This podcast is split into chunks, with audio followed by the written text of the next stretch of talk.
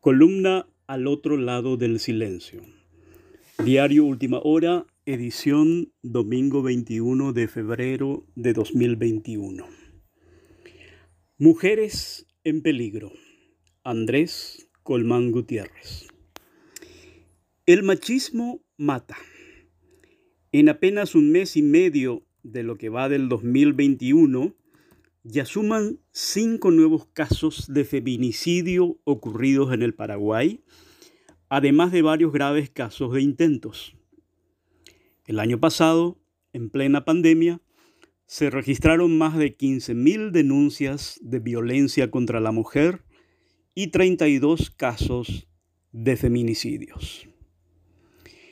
El machismo mata. Son siglos enteros de cultura machista y educación patriarcal que nos han inculcado por igual a hombres y mujeres, tanto que lo hemos asumido como algo normal y natural. Los casos que han ocurrido y que siguen ocurriendo son muy similares, casi calcados unos de otros hombres que en una relación sentimental consideran a la mujer de su propiedad, al igual que a una casa, a un auto, a un televisor. Si por acaso la relación se desgasta y la mujer quiere ponerle fin, el hombre reacciona con instinto cavernario. Si me dejas, te mato y luego me mato. Podría ser que, en un caso contrario, una mujer también reaccione de manera similar contra el hombre, pero son rarísimos estos casos. Recordemos una vez más que el feminicidio es el asesinato de una mujer por su condición de mujer o por motivos de su identidad de género.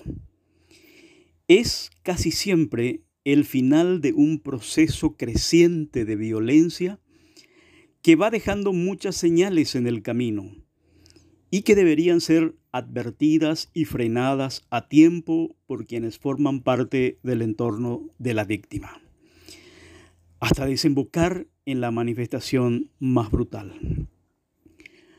No se trata solo de un asesinato individual, sino es la expresión máxima de la violencia en la que el sometimiento a los cuerpos de las mujeres y la extinción de sus vidas tiene por objetivo mantener la discriminación y la subordinación.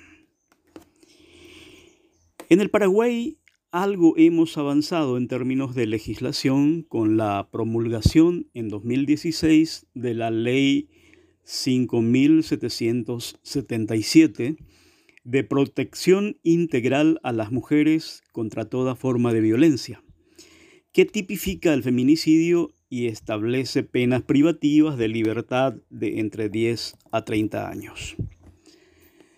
Es una ley limitada e insuficiente, ya que conceptualiza las diferentes formas de violencia contra la mujer, entre ellas violencia feminicida, violencia física, psicológica, sexual, contra los derechos reproductivos, patrimonial, laboral, política, intrafamiliar, obstétrica, mediática, telemática, simbólica y contra la dignidad, pero solo contempla sanción penal expresa para el feminicidio.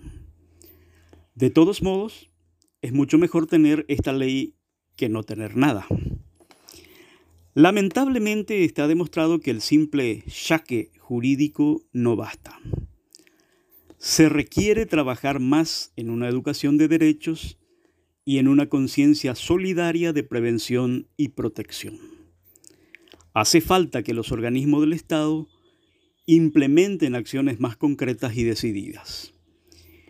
El Ministerio de la Mujer, en lugar de hacer homenajes seccionaleros al presidente de la República y emitir comunicados en favor de colegas ministros acusados de corrupción, debe avanzar en mecanismos de ayuda para las víctimas. La tarea principal, sin embargo, corresponde a cada ciudadano y ciudadana, de construir la educación machista y patriarcal que nos legaron nuestros padres y abuelos, entender que la construcción de una sociedad más sana y más justa pasa por aprender a respetar los derechos, la dignidad y la libertad del otro y de la otra. Nadie debe ser considerado propiedad de nadie. La violencia nunca es solución, solo profundiza los conflictos.